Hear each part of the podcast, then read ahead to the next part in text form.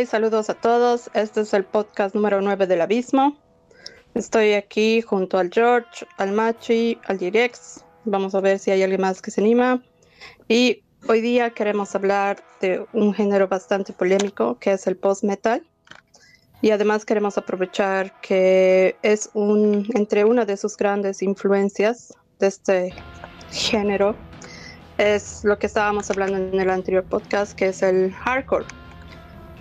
Y nos ha parecido buena la idea de, irnos por esta línea para ver también de algunas bandas que hemos mencionado eh, en, algunos otros eh, capítulos, episodios del podcast y hacer una conexión, ¿no?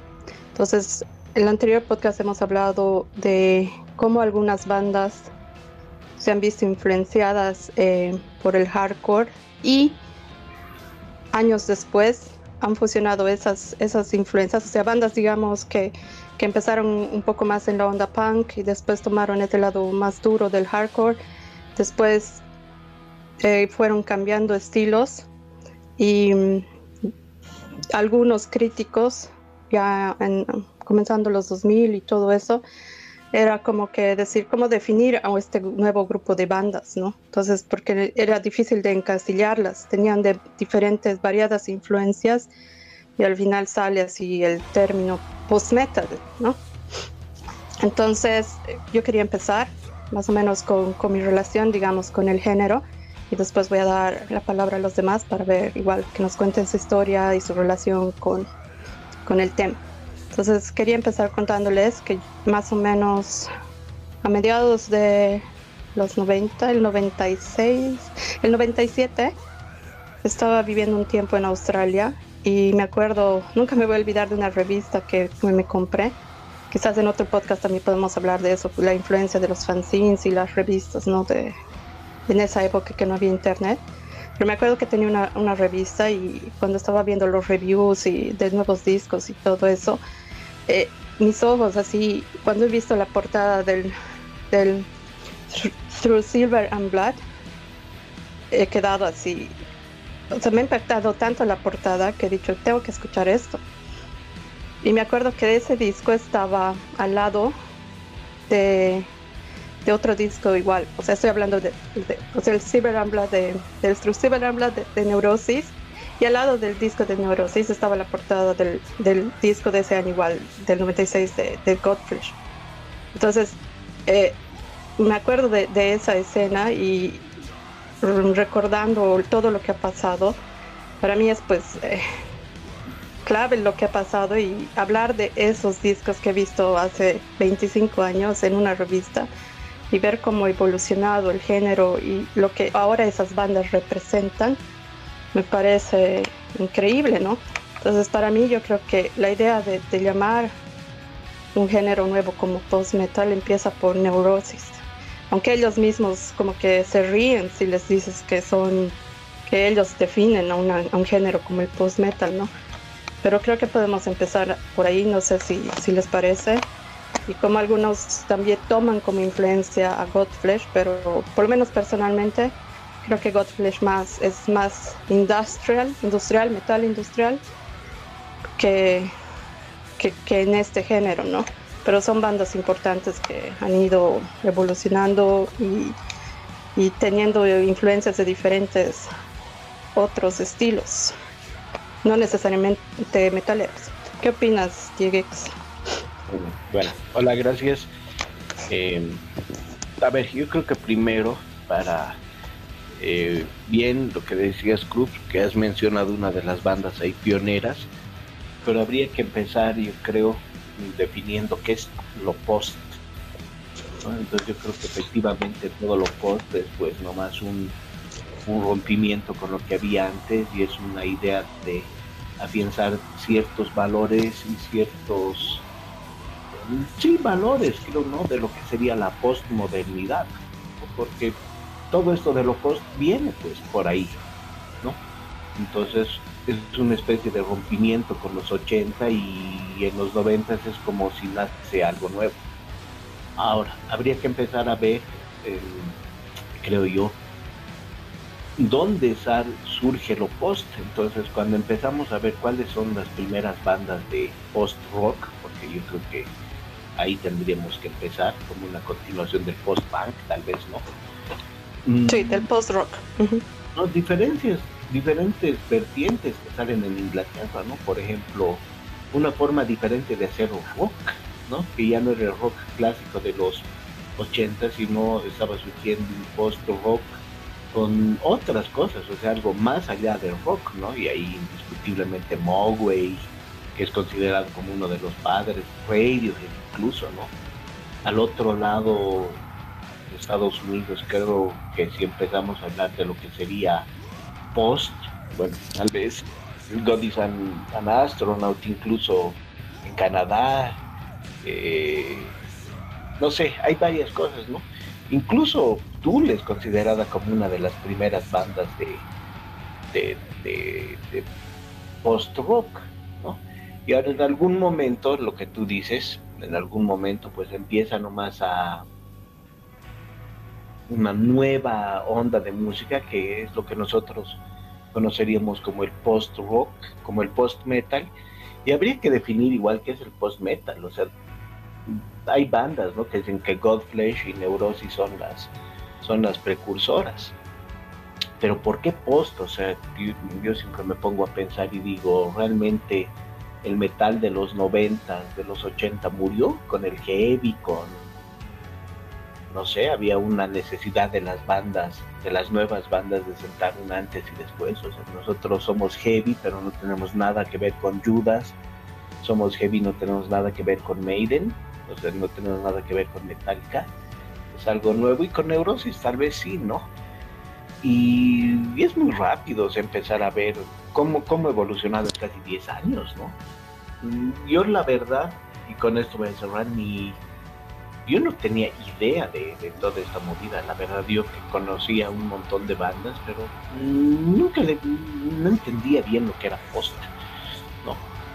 Entonces yo me ponía a pensar y decía, bueno, post-rock, post-metal, que es también una, una respuesta a ese, a ese alternativo de los 90. Con el alternativo realmente termina los 90 y, y se va toda la mierda con el nu metal, con el, con el new metal, y de ahí aparece una, una respuesta que dice, no, ya sabes que esas son pajas. Ahora, de aquí para adelante, nosotros estamos proponiendo una valores nuevos también, otro tipo de modernidad, de cultura, de sociedad, y ahí empieza a surgir todo lo que es el post-metal, como una, como una nueva corriente del metal, que incluye pues otra serie de cosas, ¿no? De elementos del punk, del hardcore, más industriales, electrónicos, ¿no? Y me parece que, va por ahí también el asunto. No sé qué, qué opinan ustedes, George, Machi. Sí, em, bueno, saludar a todos. Concuerdo en esto de viendo un poco las raíces, digamos, del post-metal, ¿no? Que yo creo que más o menos surge igual en los noventas, ¿no? Bandas como Neurosis, eh, que bien han dicho, Godflesh, de hecho yo igual empecé con el post-metal gracias a, a, un cassette que me compré justamente igual el Through Silver and Blood de, Neurosis, que en ese entonces me lo compré y la verdad que no lo entendía, o sea, me parecía una cosa muy como una pared de sonido que en ese momento, no es que no me gustaba, pero no lo entendía, eso lo pude entender más adelante, ¿no? Pero yo creo que hay una parte, yo creo que se entiende este surgimiento del post-metal con un aspecto que creo que ninguno ha mencionado todavía, que es el tema del post, post-rock también, ¿no? Eh, bandas como, qué sé yo, eh, Mogwai, eh, inclusive los mismos Melvins han tenido, yo creo, mucho que ver en el inicio de, del post-metal. Eh, estos Godspeed You Black Emperor, igual, ¿no? O sea, han, tenido mucho que ver en este surgimiento. ¿Por qué? Porque, digamos, si hablamos un poco de, cómo se define musicalmente el post-metal, yo creo que tiene pues elementos increíbles, ¿no? Tiene elementos del del doom, tiene elementos eh, hasta en, algunos casos del black metal, del shoegaze, tiene cosas progresivas, hasta música clásica, eh, como que mezcla un montón de esas cosas, ¿no? Yo, siento al post metal como un, inclusive como un género bien introspectivo de cada banda, ¿no? Con sonidos, o sea, de, mucha atmósfera, de, sonidos expansivos, de muchas capas, inclusive en, los sonidos, de, porque hay un montón de instrumentos, hay un montón de teclas, con visiones así en muchos casos súper apocalípticas igual, o sea, como que yo creo que hace que todo esto, no toda la estética, toda la música, eh, después entre dentro del, tema del, post-metal, ¿no? Lo que decía un poco el Diegex, o sea, este, esta idea del, del más allá del metal, ¿no? O sea, cómo ha ido eh, por ese lado, digamos, cómo ha ido por ese lado eh, desarrollándose, ¿no? Eh, yo creo que hay bandas súper importantes dentro del, nacimiento del, del post-metal, cosa que después ya obviamente nosotros le hemos entrado porque creo que para todos nosotros aquí en el abismo es un género que a nosotros nos ha encantado y que nos sentimos muy, muy identificados con, ¿no? Eh, bandas como Pelican, que sé yo, Jisoo, ¿no? que es del mismo Justin Brother y The Godflesh, o sea, han ido dando forma a todo esto, ¿no? Inclusive yo me animaría a sumarlos eh, esto, esto del slowcore, ¿no? Em, con eh, que también, también yo creo que ha sido parte, o sea, como siempre decimos, siempre hay un montón de variables que hacen el, surgimiento de, determinados movimientos, ¿no? Y en el caso del post-metal, yo creo que igual se han ido mezclando un montón de cosas para lo que hoy en día es, ¿no? Y se ha convertido en una en un género, en un subgénero, mejor dicho, eh, de, mucho impacto, ¿no? Porque por lo general sus, sus eh, bandas como Amenra, Cult of Luna, o sea, son, son bandas de, un contenido muy profundo, muy fuerte, ¿no? De, un, discurso muy claro, además, en, cuanto a, sus cosas, y que, claro, obviamente ISIS igual ha tenido un yo creo, un, eh, no solamente como banda, sino con todo, lo que se armó, y esto el, DX sabe perfecto, con Hydra Head Records, ¿no? Que en, los noventas, a fines de los noventas, igual eh, empiezan a surgir un montón de bandas, yo creo, de, todo esta, de toda esta movida, ¿no? Entonces, en ese sentido, yo creo que mm, inclusive de Dillinger Escape Plan, o sea, hay, hay, un montón de, de ¿no? Que, que si bien tienen sus diferencias, yo creo que son también parte de toda una movida que ha hecho que después... Eh, eh, haya lo que hay hoy día, ¿no? Como decías, eh, eh, Machi, este, yo creo que hay que hacerle también un podcast al, específicamente al post-rock, ¿no? O sea, hay muchas, eh, muchas bandas son consideradas post-rock, mm. post-rock, que han ido, han ido, se han, como que se han endurecido y se han ido por ese lado más, más metálico, si quieres llamarlo, son considerados ahora post-metal, ¿no? Y hay otras bandas que que se han quedado en, en la línea del post-rock. Pero me gusta lo que mencionabas, así, o sea, el Diego también lo mencionaba, Magüe, después Godspeed, Your Black Emperor, y, todas esas bandas, digamos, que como dices, en esa época recién estaban empezando, los mismos Cult of Luna estaban a finales de los 90 y todo eso, pero es un género que ya, para mí, a principios de los 2000 ya va tomando forma con varias bandas, ¿no? los, los Pelican y todo eso. Y otra banda para mí clave ahí es Russian Sigur Ross también para mí es clave. Sí, claro. Para mí Russian Circle. Digamos, en los inicios yo creo que Sigur Ross también, estos, estos islandeses, o sea, fueron parte de, ¿no? Y Russian Circles después, claro, sí. Ahora, pero en Estados Unidos, ¿ustedes dirían que, que el post-rock es costa este o este? Neurosis yo creo que es la primera, ¿no? Es la, la, gran influencia, ¿no? De principios de los 90, que incluso tenía estas cosas de alternativo, de punk, que era una cosa rara, igual que Melvins. Esos Neurosis empieza a, fines de los 80 incluso. Los primeros demos de, de, Neurosis son... Ya mm. son medio betecos, ¿no? Y, claro. y, y, para mí, clave, bueno, una de las bandas... Yo creo que Melvins. Melvins, y Melvins, no sé, creo que es Costa Oeste, Melvins ya. Pero... Es pues, es Seattle, pues, son los cuates de, de los Nirvana. Más viejos son, pero no. Aparecen a mediados de los ochentas, además, los Melvins, si no me equivoco. O sea, es por eso, es, también pionera, pionera, yo creo, Melvins. Yo, pero a Melvins la, la, pondría casi a la par de, de no sé, pues de no more, eh, Faith No More, así de, así de betecos y así de influyentes también, pero volviendo a lo tuyo, Mache, hay una cosa que me parece bien curiosa. yo cuando empiezo a pensar en todo lo que podía ser el, el hardcore, ¿ya? Y de ahí también hay otra vertiente que es el post-hardcore. ¿no? Yo creo que todo lo post es, como tú dices, ¿no? Es más una atmósfera, ¿no? Es más una, un estado, no tanto intensidad. No es como el heavy metal, pues precisamente que es caña, caña, caña. Más bien el post eh, metal es más introspectivo, como tú decías, no es más de dejarte ir. Pero es interesante cuando empezamos a hablar de post metal gringo y, post hardcore. Y ahí te das cuenta la influencia que tiene específicamente eh, Boston, Massachusetts, ¿no? Porque de ahí sale pues un, un grupo jodido, ¿no? De ahí está saliendo ISIS, que igual es de principios de, de finales del, de los 90, Converge, eh, y ahí también está, por ahí también está dando vueltas, eh, bueno, lo que, lo que después dio lugar a Osman Gloom, ¿no? Que es ya otra evolución. Y los mismos de eh, Big Destroyer también están por ahí, o sea, es un grupo de, de gente que estaba empezando a hacer un nuevo estilo de música con mucho de hardcore, mucho de, de metal, pero proponiendo algo nuevo, ¿no? y también medio post-apocalíptico. Hay una crisis, una crítica al sistema también. Quisiera saber qué opina sobre eso el George.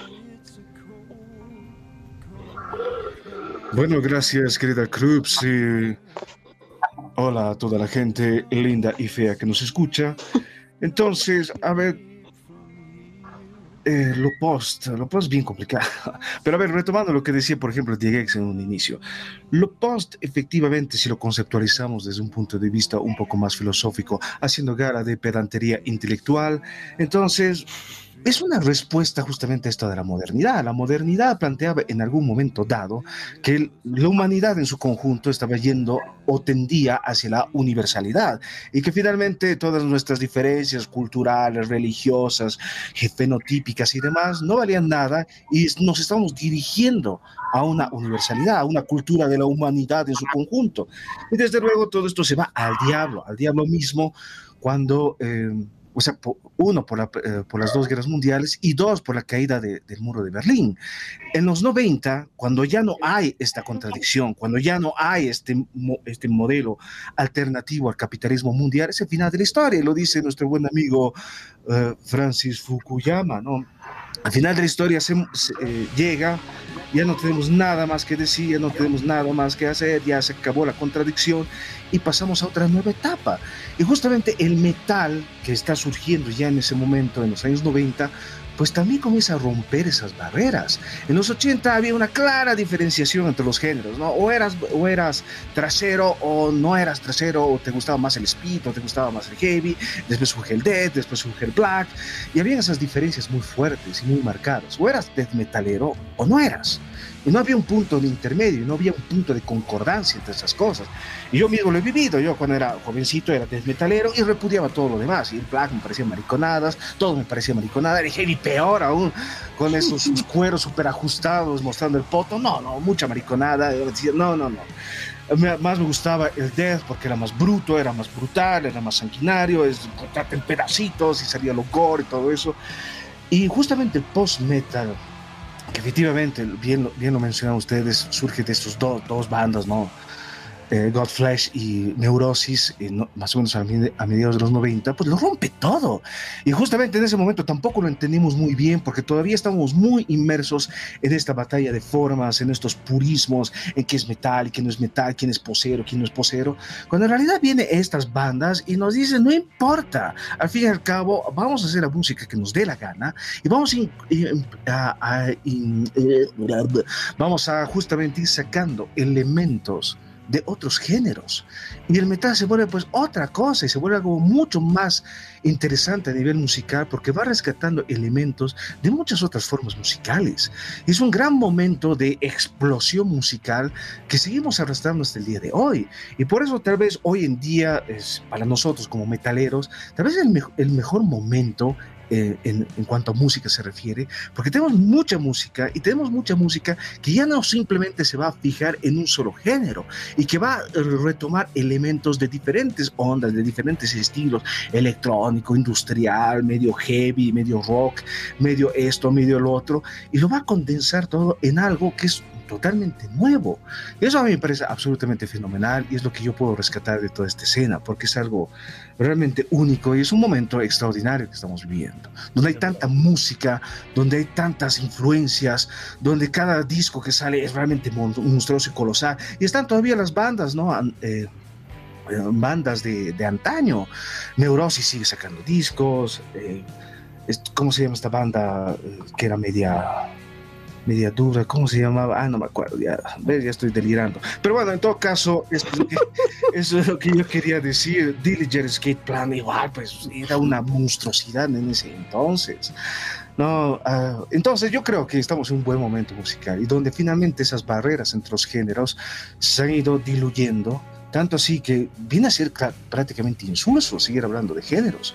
Lo que tenemos es una corriente musical es una onda, una ola musical, como quieran llamar, al fin y al cabo, las categorías salen sobrando, pero es lo que tenemos hoy en día, donde tenemos una corriente musical que va adoptando y va arrastrando diferentes elementos de diferentes géneros, y eso a mí me parece genial.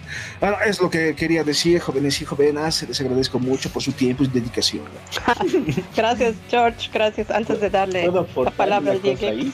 Dale, Cruz.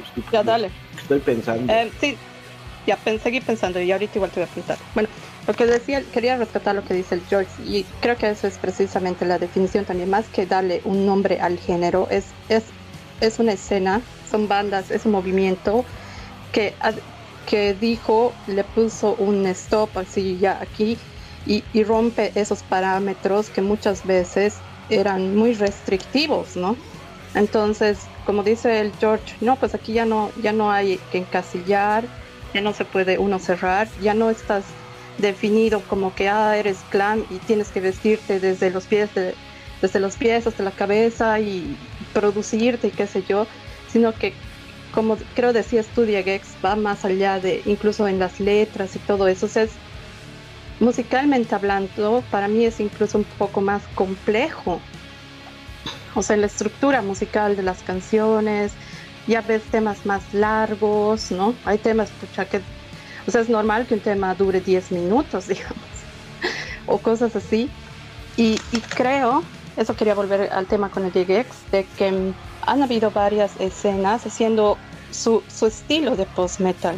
Han empezado a experimentar con lo que tenían a su alrededor, con lo que el mainstream les ofrecía, dándole ese su, ese su, su valor agregado cada uno, ¿no? Su, su twist, lo que llamamos, o como es. Entonces, mientras estaban los Neurosis haciendo sus cosas, los Godfresh en Inglaterra estaban haciendo otras cosas, los mismos Cult of Luna estaban haciendo sus cosas un par de años después, ¿no? Y después vemos, o The Ocean, digamos, aquí en Alemania, igual que empieza a principios de los 2000 y todo eso. Entonces, ahora puedes ver, ya estamos casi 20 años después de, de, de esa esos cimientos, o más de 20 años, y vemos varias escenas, ¿no? ¿Qué opinas, de mm, Gracias, Krupski. Em, yo estaba pensando en algunas de las cosas que decía el, George, y tiene mucho que ver, pues, no sé, esto de la posmodernidad también tiene que ver con el con un periodo en que la, la sociedad hace un, un corte, ¿no? Y realmente mm, la civilización pues llega a un colapso, ¿no? ese ideario, ese imaginario de, de, hasta dónde llega la, civilización y la república, bueno, es más la civilización y colapsa. Entonces a partir de eso también hay esa idea de, de que todo es subjetivo, también ya no hay purismos, ¿no? Entonces creo que dentro de ese imaginario también es que ya empieza a crearse un este nuevo género, que es, que es un híbrido ¿no? de varias ideas diferentes, visiones de ver el futuro también y de ver la realidad, y por eso es que muchas veces es, es apocalíptico, es introspectivo, porque te está mostrando una, una nueva, un nuevo siglo XXI, si quieres, ¿no? Ahora, yo creo que otra de las cosas interesantes, por ejemplo, es que tú, Cruz, decías, ¿no? Que hay eh, muchas de las letras son introspectivas, o sea, son y que puedes tener un disco de, dos canciones que cada una dura 95 minutos, ¿no? qué sé yo. una de las cosas es que casi todos los sellos medio de post, casi todos son independientes. Entonces, por ejemplo, eh, en ISIS podemos ver ¿no? el Aaron Turner despechando con Hydra Head Records, ¿no? que era más una, una, distribuidora, ¿no? luego fue eh, Dark Records, no sé qué vainas. Eh, otra de las de los sellos grandes es el IPPAC Recordings, ¿no? que era precisamente, si no me equivoco, IPPAC, creo que es del, em, ¿qué se llama? De Fake No More, del Mike Patton, o por lo menos era accionista, no, no sé si al final sigue siendo de él. Y luego tienes otra serie de sellos, ¿no? Que se llama este otro sello, el conocido, el... Ah, bueno, y hay sellos así, ¿no? Que son más independientes. Entonces yo creo que eso también marca una, una diferencia brutal. Y volviendo a lo de Godflesh, igual que a mí me, a mí me, me alucina Godflesh. Y el otro día justo estaba escuchando con el Sebas, ¿no? Le pasé un disco para que escuche. Mm, ahorita no me acuerdo el nombre en el, eh, precisamente el disco en el que está la, la, última canción es la Jisoo, precisamente. Y es pues así hasta medio, medio, medio nu metal, incluso, es bien jodido. O le decía al te das cuenta que Sepultura y Korn, pero han escuchado esto a más no poder, ¿no? Y ahí están las influencias, pues, de, de, de los 90 nomás. Harta influencia del alternativo también queramos o no. No sé, ¿tú, Machi? Mm. Sí, no, concuerdo. Neuro Recordings eran los de. Neuro Recordings era, es el sello de, Neurosis, perdón. Dale. Sí, yo creo que, digamos, toda esta movida post, como que quiere romper un poco con lo tradicional, ¿no? Con esta inclusive con la tradicional forma de, hacer las canciones, nuestro de estrofa, estribillo, estrofa, o sea, como que romper un poco con todo esto, hacer eh, otro tipo de, estructura dentro de la canción, que tenga una estructura un poco más libre, ¿no? Que no sea la misma, la misma de siempre, inclusive. Entonces, eh, en ese sentido, claro, yo creo que surge como una respuesta a todo lo que ya estaba establecido de alguna manera, ¿no? Y agarro influencias de distintas cosas, como decíamos hace un cacho, porque claro, como decías tú, Diego, hace un cachito, yo creo que se inclina muchísimo más, digamos, el post-metal al post-rock que al heavy metal, ¿no? Cosa que el, el, death, el trash, el, o sea, todas es, el doom, todos esos se inclinan más al heavy metal, obviamente, ¿no? Pero yo creo que eh, eh, ya aparte, el, todo lo que es post, para, para mí, el, papel es fundamental, el papel de post-rock, ¿no? Entonces, eh, para, para todo lo que aparece después. en eso concuerdo, sí. Pero, bueno, ya que voy a meter en mi cuchara lo que dice el match del Doom y todo eso. Bueno, el Doom también tiene mucho que ver en esto del post-metal. Hay muchas bandas que se han ido también por ese lado y no podemos olvidarnos tampoco de esa influencia del stoner, del sludge. O sea, hay... Claro, no, no. Es una mezcla. pero si tú analizas al Doom como género, yo creo que el, Doom obviamente está más influenciado por el heavy metal, ¿no? Ah, claro. Eh, por Sabbath, ¿no? No, no. Y, no el post metal, pero, pero el Doom en post metal, obviamente, definitivamente. La mayoría de las bandas post metal son doomeras. Sí. Por eso es ese lado del, del Doom es otra de las influencias importantes en este género, ¿no? Yo quería un poco hablar sobre, antes de darle la palabra otra vez al George, sobre em, lo que ha pasado también con, esas escenas eh, a la par digamos, ¿no? Mientras, y, y me gustaría hablar otra vez de, de, la escena belga, ¿no? Y esas bandas a la par de Amenra, Amenra obviamente súper influenciados por Neurosis, después entran con, o sea, incluso hacen tours, yo la primera vez que he visto a Amenra era en el tour con Neurosis, digamos, y wow, así me han dejado pues, ya los Amenra ya estaban haciendo otra cosa, ¿no?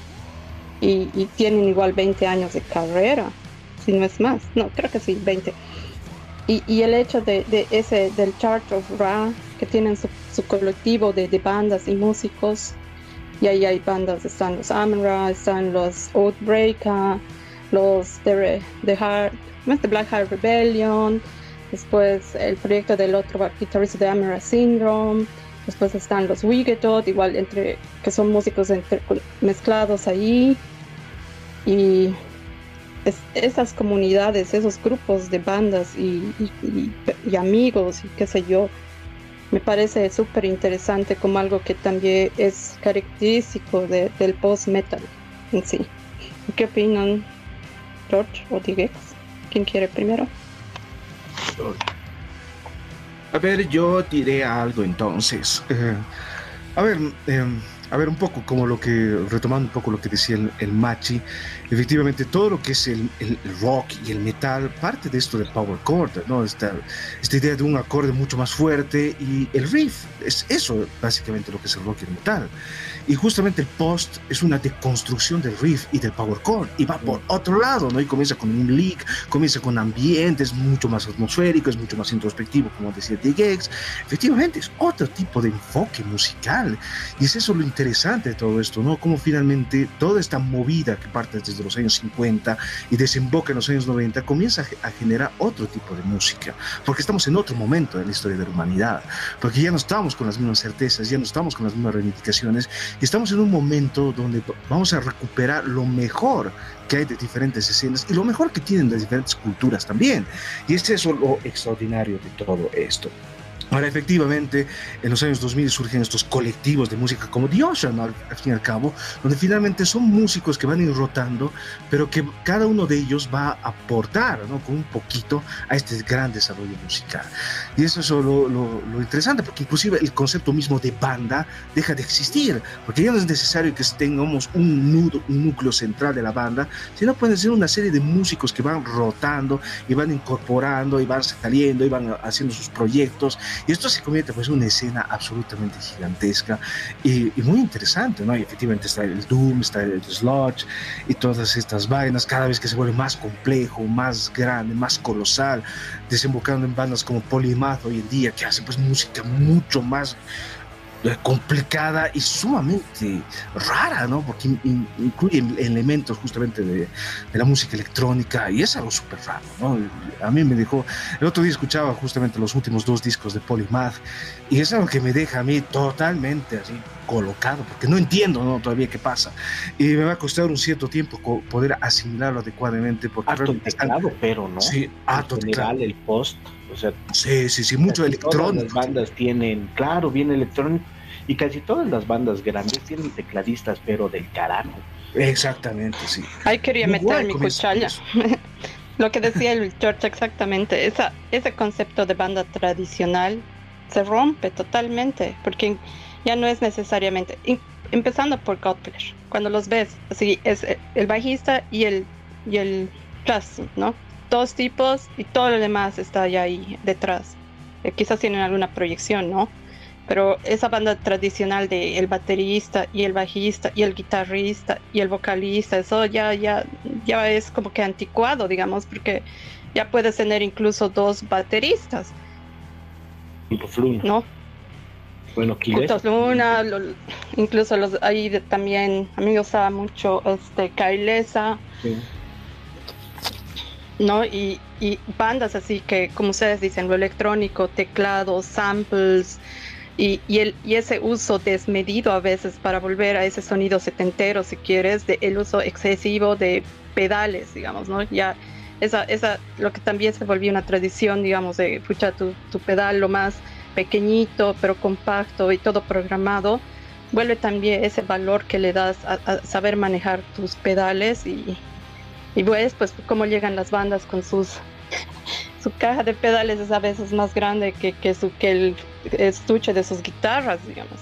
Puta, pero sabes que ahí, Cruz, te voy a, te voy a, yo también voy a meter saña, pero ahí calda, ¿no? ¿Qué se llama el de, siempre, no sé qué se llama el de neurosis, pero ese es ya no sé si es tecladista, es un... El, ASF.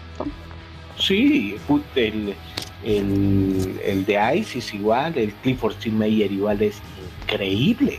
O sea, unas, unas texturas, unas tramas, diferentes layers, ¿no? Creo que ese también es el éxito de todas estas bandas, ¿no? El de Cult of Bloom igual es increíble. Bueno, y esa es otra de las cosas que, que siempre, ¿no? De Cult of Neurisis, que son ahí, vemos nomás que es el, eh, el zoom, ¿no? Ya de lo que sería este movimiento post-hardcore, post-metal. O sea, esa trilogía es pues Trinidad. Y Twilight también. O sea, yo, muchas veces me pongo a pensar en Twilight, es, es nomás medio post, ¿no? Medio post-black, medio... Todos esos elementos de los que estamos hablando están ahí con, con el black y este el Aaron Turner, el Blake, o sea, algún rato igual vamos a hablar del post-black. Definitivamente. tú hablabas del Noah Landis, del, del tecladista de Neurosis. Sí.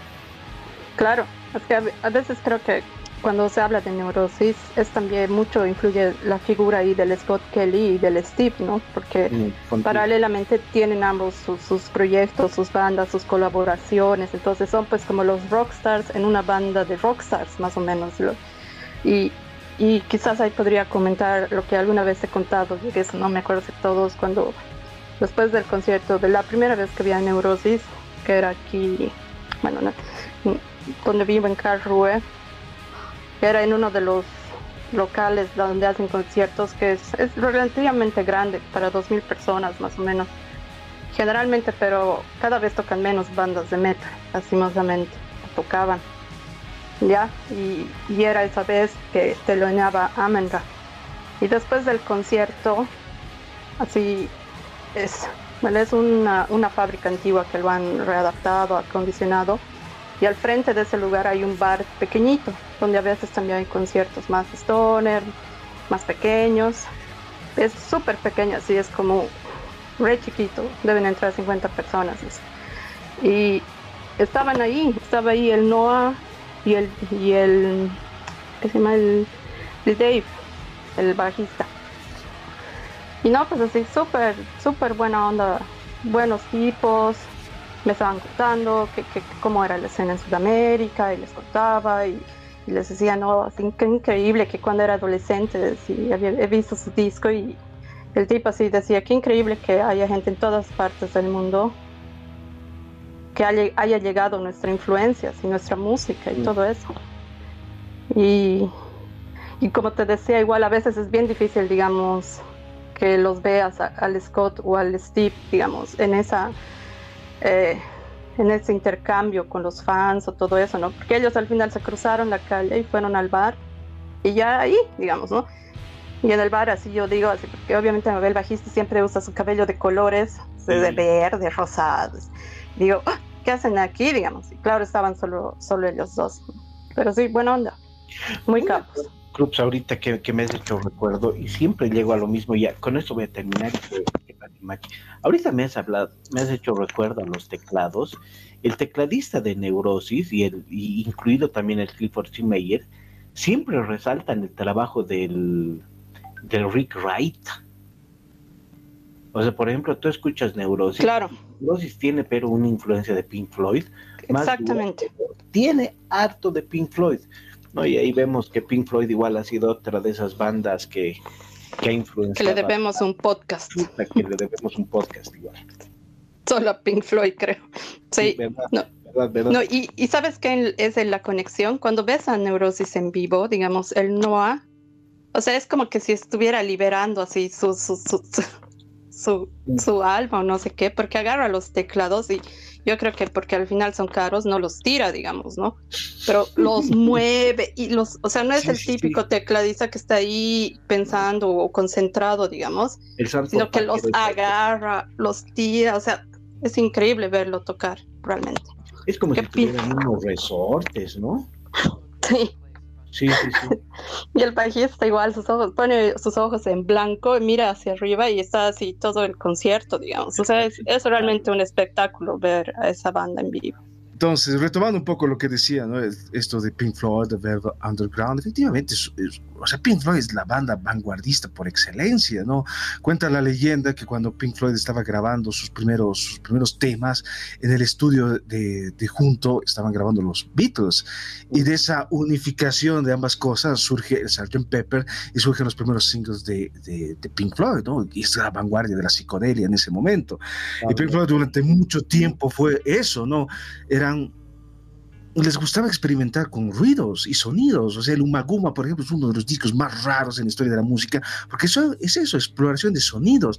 Esa primera canción, Sisyphus, con ese piano que se va distorsionando y se vuelve cada vez más cavernoso, pues, eh, eh, ya, ya anticipa muchas cosas que van a venir después, ¿no? ese piano, por ejemplo, ese sonido ronco, el sonido, por ejemplo, del piano, de, bueno, de los teclados de ecos, efectivamente va a impactar y va a ser algo que va a retomar esta escena post. Neurosis tiene muchos de esos teclados, por ejemplo. Entonces es, es absolutamente increíble. Y a mí me fascina todo esto porque son esos puentes y correspondencias ¿no? entre diferentes etapas de la música. Y desde luego Pink Floyd es un antes y un después. ¿no? Pink Floyd lo cambia todo. Eh. Y sobre todo toda esa primera etapa pre-Dark Side of the Moon, eh, realmente de ahí surgen muchas, muchas cosas. Y es algo que hay que rescatar, ¿no? Porque después del Dark Side of the Moon, ya Pink Floyd va por otro lado, ¿no? Se ve, un eh, se ve una banda súper producida, mucho más convencional, y ya tiene una fórmula, ¿no? Que van a ir recuperando y van a ir reproduciendo, ¿no? Hasta el The Wall. Pero el Piper of the Gates of Down igual es otra cosa, o sea, hay gente que lo ama al, al Sid Barrett, a mí no me gusta tanto el, el a Piper. Y del Saucer Full of Secret al, al Dark Side, como dices, al Middle es otro Pink Floyd el Atom Heart Mother, el More es otra cosa. Sí, le debemos un post a Floyd. Sí, efectivamente, sí, porque es otra cosa. El Piper es buen disco. A mí Interstellar Overdrive, por ejemplo, es una canción que me sigue gustando y me parece una de las mejores canciones de, Pink Floyd, ¿no? Porque, porque comienza como una canción relativamente tradicional y se va degradando hasta convertirse en algo totalmente abstracto, que ya de ya viene mucho del post. Sí, sí, sí, claro. Astronomy Domain, igual es otro temón que va por ahí también. O sea, ahí están las influencias de Pink Floyd, ¿no? Incluso yo les decía cuando, cuando hacía ese post de, de, de la última parte de la Assassins, igual está basada en los tres tiempos de la Ecos. Sí, sí, sí, sí, no hay nada que hacer. Natch Mystium igual, pues. Sí, otra de esas bandas tremendas que lo mueve, que mueve todo, o sea, lo cambia, cambia, cambia un paradigma, es decir, una forma que teníamos de escuchar Black y lo va cambiando, ¿no? Y hace oh, una cosa total y completamente diferente. Y eso es lo interesante de todo esto, y es lo interesante de todo lo que es el post, de cómo va cambiando finalmente estos paradigmas musicales, ¿no? Teníamos una idea muy clara de lo que era el death, de lo que era el black, de lo que era el heavy, y hoy en día tenemos pues influencias de muchas, de muchas cosas, ¿no? Tanto así que, bueno, finalmente, ¿qué cosa es el metal hoy en día? Es todo y nada al mismo tiempo. Y creo que eso es lo, lo fascinante de todo esto. Algo que estaba escuchando el otro día, de lo que un, alguien me preguntaba y me decía, ¿qué es lo que de, diferencia a un, a un fan de que escucha heavy de uno que escucha post metal o algo así, ¿no? Y él decía, yo te puedo decir en mi experiencia, ¿no? O sea, yo escucho muchas bandas post y me gusta ir a los conciertos post, o me gustaba. Eh, eso de hablar en pasado me saca de onda a veces. Eh, y lo definía más o menos como eh, ver a una banda en vivo, digamos, ¿no? Ya digamos, a Cult of Luna, Amelra, quizás con las que más podría relacionarles con Amelra, por ejemplo. Vas y o sea, es, entrar ahí, o sea, no hay un mosh como tal, nadie va a estar saltando y puedes estar tranquilo de que vas a salir entero. no te va a llegar ningún golpe por ahí ni nada. Esa es otra charla de para que nos vemos con el Marcos. Y le decía, es así, es puedes entrar, no importa si tienes cabello largo o no, al final ese headbanging es, tu cuello va a acabar destruido y lo, yo lo relaciono mucho con el hecho de que las, o sea, en ese cierras tus ojos y como las canciones son tan largas y hay esos cambios rápidos y lentos, entonces como que te da tiempo para, para eh, eh, pensar en lo que quieras, ¿no? Y relacionarlo. Entonces muchas veces estás, estás todo el tiempo cerrando tus ojos y es así como un viaje, puedes, eh, qué sé yo, puedes tomar como un ritual, como lo llaman los mismos samurai, y de repente empiezas a mover tu cuerpo o puedes abrir los ojos, todos están haciendo lo mismo, digamos, ¿no? Y a veces diferencias, digamos, en un concierto típico de metal tradicional, heavy metal, muchas de la gente, la gente va a acabar, digamos, ¿no? levantando los cuernitos o algo así, pero en un concierto post, muchos levantan ambas manos y es así como si estuvieras esperando algo de arriba, digamos, y abres tus palmas o algo así. No sé cómo más describirlo. Pero es muy catártico, es una experiencia muy catártica, si se podría decir. Si lo estoy diciendo bien, no sé. ¿O cómo lo ven ustedes? Se va por ahí, es una experiencia religiosa, efectivamente, un momento de extrapolación y de trascendencia, ¿no? Sí, va, va por ahí, efectivamente. Pero yo creo que va por ahí, ¿no? El post o sea, al final no sé si, si, si el heavy es, no sé, es, diferente. Tiene otro fin el heavy metal, ¿no? Es más, al final no sé si es más fiesta, es más eh, poder, no sé, ¿no? El post metal es, pues, es, más catártico, ¿no? Y tal vez es una, como decimos, ¿no? Es más introspectivo y, y en cierta forma busca una especie de liberación interior también. ¿no? De dejarte ir y... Sí. Aquí estamos, ¿no? Creo que por ahí también va un cacho el post. No, es algo más personal también, no sé. Sí, por eso te digo, ese rato estás ahí, tú decides al final cómo formas parte de, digamos. Entonces, no en otros conciertos, es más, digamos, eh, si vas a un concierto de trash, ¿no? Todo el rato estás así con los demás, y tus cuates y saltando y sigues el ritmo y vas o, o en los conciertos de Dead, qué sé yo, que, que, el vocalista al final te dice ya ustedes Wall of Dead o qué sé yo, ahora Circle Pit o algo así, ¿no? O sea, esperas que la banda también como que te dé el ritmo y, y, esas, y esos, esos estilos, ¿no? O qué sé yo, en otros conciertos la gente decide hacer stage diving, digamos, o cosas así. En este es así, estás ahí abajo todo el tiempo y como muchas bandas son igual instrumentales, entonces es, es básicamente la música. Podemos, vuelvo a ver Pelican, Russian Circle, o me quería mencionar una banda más, que va más de esa onda más hardcore, pero para mí es igual post-metal, que es Rosetta. Mm.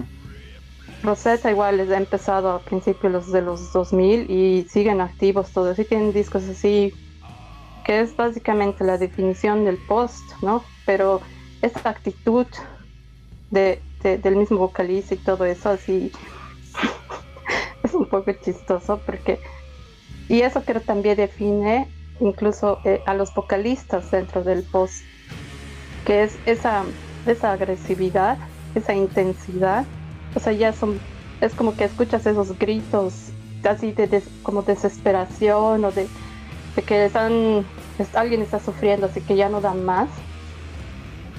Y esos gritos, digamos, agudos muchas veces o, muy bajos, pero lo ves al vocalista de Rosetta, digamos, y está chiquito, bien blancón, y acaba pues como un tomate, por todo el esfuerzo eh, físico que realiza al cantar. Tienen otra forma de comportarse en el escenario, igual lo que mencionamos con Cult of Luna o Neurosis es otra forma, es otro enfoque. Es ya no solamente ser rockstar o tener un vocalista despampanante con su cabellera dorada que vuela al viento. Ahora estamos en otra etapa donde finalmente el, músico puede vestirse como un ñoño. El caso, por ejemplo, de los Death Heaven que vienen parecen ñoños toditos y hacen pues una música demasiado colosal y bestial y realmente entras en trance. Y ya no hay eso justamente o sea, como, como lo que mencionaba el Diegex en el caso del heavy metal, el heavy metal era más fiestero, efectivamente retoma ese, ese imaginario de rock and roll, de que hay que eh, hacer fiesta todas las noches y tener muchas mujeres y todo eso. El post es pues, pues, una experiencia efectivamente que colinda con la trascendencia. Es una experiencia de trance, es hipnótico, no en el caso de neurosis. Neurosis es sumamente hipnótico. Una vez que te agarra, te concentras en eso y ya no lo sueltas más. Y, te, y realmente te imbuyes tanto en la música que te vuelves parte de esa corriente, te vuelves parte de la música y realmente es ahí donde llegas a la trascendencia, ¿no? En términos un tanto hipiosos. sí es igual. ISIS, es igual, no, sin duda alguna. Mm. Creo que también podemos, ahorita que estoy pensando también, o sea, esos parámetros, como decía, o esas características de los conciertos típicos de las bandas, ¿no? Y, la producción, y el maquillaje, y los tacones, y como hablábamos en otro podcast. Quizás el Mati también podría comentar eso, porque él mismo es vocalista, entonces sabe también por dónde quiero ir. Entonces, eh, volví a, lo del vocalista, por ejemplo, de Rosetta y mm, el vocalista de esta otra banda, mm, o sea, del, el vocalista de Amen Ra, eh, al principio, digamos, siempre cantaba de espaldas al público. Entonces, y, y en el medio del, del show, en sus últimos años, como que se se gira y empieza a cantar para los demás, digamos.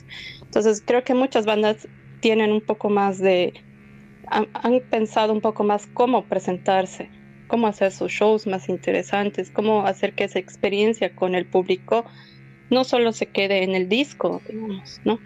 Entonces cuando ves a una banda y dices, wow, en vivo es mejor que en el disco, dices, ah, ya, O sea, cuando el disco suena bien, ¿no? Obviamente todo está bien eh, o sea, la producción y todo eso. Y, y digamos, pienso en, en Cult of Luna, digamos. Cult of Luna tiene un show de luces que es así increíble. Solo bandas así como Tool o cosas así han podido jugar, digamos, con las luces a ese nivel, digamos. Y, cuando ves las solo luces, digamos, hay bandas como Year of No Light, que es solo luces y es oscuro. Entonces, esa, esa atmósfera que te da eh, todo ese ambiente es también, pues, ayuda a toda esa catarsis, ayuda a todo ese feeling y, y esas son eh, eh, características que han tomado muchas bandas. Por ejemplo, de esa banda que, em, que, que usan, ¿no? menos es más, pero si lo usas bien, puedes dejar un, puedes dejar un impacto más, más profundo en, los seguidores. No sé qué opina el machi. Sí, no, en definitiva, yo como decía, en el post-metal a nivel interpretativo en este caso es totalmente distinto, ¿no? Porque eh, los mismos shows, la, misma forma de, tocar, de, interpretar los instrumentos, seas vocal, seas teclero, o sea, yo creo que es, es, distinto, ¿no? Porque además va con todo un discurso, toda una, eh, toda una, toda una posición frente a inclusive este pensamiento de rebaño, digamos, que hay, que, se da mucho, ¿no? En la sociedad y va en contra de, todo eso. Entonces yo creo que por eso inclusive eh, esta forma de expresión va más allá de, de, lo, solamente musical, ¿no? Está acompañado de, toda una puesta en escena, digamos, que, que va acorde a, lo que viene a ser el, post-metal, porque incluso no solamente como, como subgénero de post-metal, sino como todo, todo lo que pasa alrededor de él, ¿no? por eso voy a lo discursivo, lo estético, lo Amenra, como tú decías, es una es un gran ejemplo de todo esto, ¿no? Los, shows de ellos son son, son espectaculares, son increíbles y como que quieren hacer otra cosa, ¿no? Toda esta escena belga, perdón, es muy buena. Blackheart Rebellion entra también, ¿no? Esta Church of Ra, que es así su, esta su movida que es, que es, que es increíble, es alucinante. El colectivo. Que va con todo esto, este colectivo de varias bandas. Entonces, en ese sentido, sí, o sea, definitivamente el post-metal yo, creo que va más allá de solamente lo música, de lo estrictamente musical. bueno, siempre, siempre, siempre lo, musical está muy ligado con lo estético, ¿no? Pero en este caso yo creo que inclusive da para analizar muy bien, como decían, el, el, tema de los shows, ¿no? De la puesta en escena, los conciertos, todo esto. Entonces, eh, sí, de acuerdo, igual ahí. Bueno, creo que con eso ya vamos cerrando, ¿no? la sesión de hoy. Sí, podemos ir ya dando nuestras últimas ideas al, al tema, algo que quizás se nos ha quedado pendiente y, y nos cerramos y nos despedimos. ¿Quieres empezar, Diego? No, creo que, bueno, ya un hemos hecho un paseo así breve por el post, que creo que es uno de los movimientos, como decía el George, que más nos ha, que más nos ha pegado. Yo creo que podríamos dedicarnos a bandas, pero eh, un montón, porque realmente hay muy buenas bandas. Y bueno, creo que ese es el primer paso y ya me imagino que en las siguientes sesiones ya podríamos ir detallando, entrando en más detalle en ciertas otras bandas. Y bueno, creo que eso por mi parte. Gracias.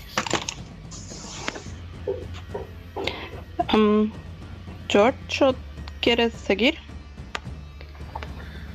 A ver, claro, bueno, yo solamente decía de que efectivamente, no sé, yo disfruto mucho toda esta movida contemporánea, disfruto mucho estas bandas, ¿no? Neurosis, Agaloch, Nachmistium, Godspeed, todo eso me, no sé, me, llena mucho de regocijo, porque es una música que va más allá de, las convenciones, Cult of Luna, Between... Eh, Between, eh, eh, todas estas bandas a mí me encantan y realmente van por otro, otro lado y realmente es un momento extraordinario para, para estar vivo, ¿no? Y para disfrutar de estas, de estas bandas y también de verlas en vivo, porque realmente van por otro lado, ¿no? y rompen estos cánones y esta visión muy caricatural que tenemos muchas veces del metal y que sobre todo tienen las personas que no conocen toda esta escena. Entonces eso es, ¿no? Yo solamente decirles que sigan disfrutando música, sigan escuchando música y sobre todo sigan buscando bandas, porque bandas hay por montones. Todavía seguimos en esa idea de que, ay no, lo que era antes era mucho mejor de lo que es ahora. Y es una verdadera barra basada, porque al fin y al cabo hoy en día hay muchas bandas y mejores de lo que había antes. Mm. Entonces ahora es el momento ¿no? de explorar cada vez más bandas y dejar un poco a un lado nuestros prejuicios y estos, nuestros gustos. Ah, no, que yo escucho solo heavy metal. Y si no escuchas heavy metal, eres medio puto. Entonces, no, pues hay que rebasar estas, estas ideas preconcebidas y seguir explorando música. Eso es lo que nosotros hacemos y es, y es lo que nos ha fortalecido finalmente nuestra amistad, ¿no? Sí. Esos jóvenes y jóvenes sean felices, coman sus vegetales y sobre todo escuchen música del diablo. Pero sabes que es una cuestión de música de, oído adquirido, también les diré. Yo, yo conozco gran parte de los de, amigos no heavy metaleros de los ochentas que tú les pones post alguna vez ay sí son neurosis y es así qué es esto así no no, feo o sea no, feo. no, no no o sea acá cambia o sea es hasta generacional la cosa. Bueno pero comentando sobre eso o sea ¿no? Pero... Claro, podemos hablar de eso también, pero creo que, bueno, una cosa es que digas que sea tu decisión, ¿no? O sea, ya yo quiero escuchar solo Doom ahorita y es mi decisión, digamos. Pero ya, como tú decías una vez, Diego, o sea, hay el límite, ¿no? Entre los respetos. O sea, yo respeto que puedas escuchar un estilo, lo que sea. Vamos a seguir haciendo amigos. Hay muchas veces que nosotros escuchamos otras bandas y no necesariamente nos gusta a todos lo mismo. Pero ya cuando quieres eh, imponer eso sobre los demás, ahí ya, ahí ya no, y no hay, y como dice el George, pues no hay excusas, ahora ya no hay excusas, no puedes decir, ah, es que ya no hay nada bueno, digamos, porque quedas al final en ridículo, creo yo. Pues, o a ver, Machi, ¿cuál, ¿qué podrías para cerrar esta sesión? Sí, para cerrar. Sí, no, en realidad yo voy a cerrar, tengo eh, eh, agradecer bueno a todos los que los que se unen a, para escuchar el pod, el podcast y nada, así como siempre nos quedamos con mucho material como para conversar después. Vamos a ir armando dentro de lo que se puede y la, la, idea de tener eh, músicos invitados me parece fundamental como para enriquecer toda esta charla. dependiendo del género que se vaya a tocar. Así que nada, agradecerles y, como dice el George, a continuar escuchando música, ¿no? Sí. ¿Alguien quería mandar saludos? Yo tengo algunos anotados, no sé. Diego o... No, no, no, dale. Bueno, ya, tengo algunas personas ahí que querían dar. Y para cerrar, porque ese tema de lo de ISIS se me ha quedado en la cabeza y bueno, es una banda, ¿no? Que, que al final ya no, ya fue, pero todos sus miembros están mm, activos en otras bandas, en otros proyectos. Y hace dos años más o menos vi a Sumac en vivo. Y me acuerdo que después del concierto eh, ya me animé nomás pues a hablarle al, al Aaron. Y mm, quería preguntarle, bueno, en realidad delante al final me dice, ya si quieres saber, anda a preguntarle. y era después del concierto que hicieron en tributo al, al, al Nick, al que falleció de, de Cave In, que era amigo de todos, ¿no? Y de todos ellos, de, de, los Mucho Men y de todas esas bandas. Y, y en ese concierto tributo tocó Isis, ¿no? Un set. Entonces yo quería saber si al final eso sí iba a volver, si Isis iba a volver a tocar en vivo, si iba a haber algo, qué sé yo. Y, y me dicen, no, o sea, era solamente para esa ocasión, ¿no? Pero me ha debido ver tan tan nerviosa o algo así que, que, me ha dicho, porque es generalmente es bien serio, o sea, lo ves y es como que se estuviera renegando todo el tiempo, ¿no? Pero cuando ves algunos videos de él ya te das cuenta que es igual un payaso, ¿no? Pero me ha debido ver así, que al final ha cambiado su cara y me ha dicho, no, pero gracias por tus comentarios, que no sé qué, o algo así. Pero bueno, quería cerrar con esa anécdota de Aaron y Turner y mandar saludos a a nuestros amigos que siempre nos escuchan, al Goros, al GOT, que están siempre ahí, y el GOT nos ha pedido igual un capítulo especial de progresivo o heavy metal. Y bueno, repito, ¿no? O sea, van, no nos estamos cerrando, esta es una primera temporada que, que acabamos, pero que mm, nos da pie a muchas cosas y ya estamos pensando en invitados y todo eso y obviamente vamos a hablar de, de esos géneros de dónde ha nacido todo esto y, al final somos amigos también por, por muchas de estas bandas. Saludos a todos y que estén bien. Saludos. Eso chicos, ya nos vemos. Chao. Listo, chao. Nos vemos,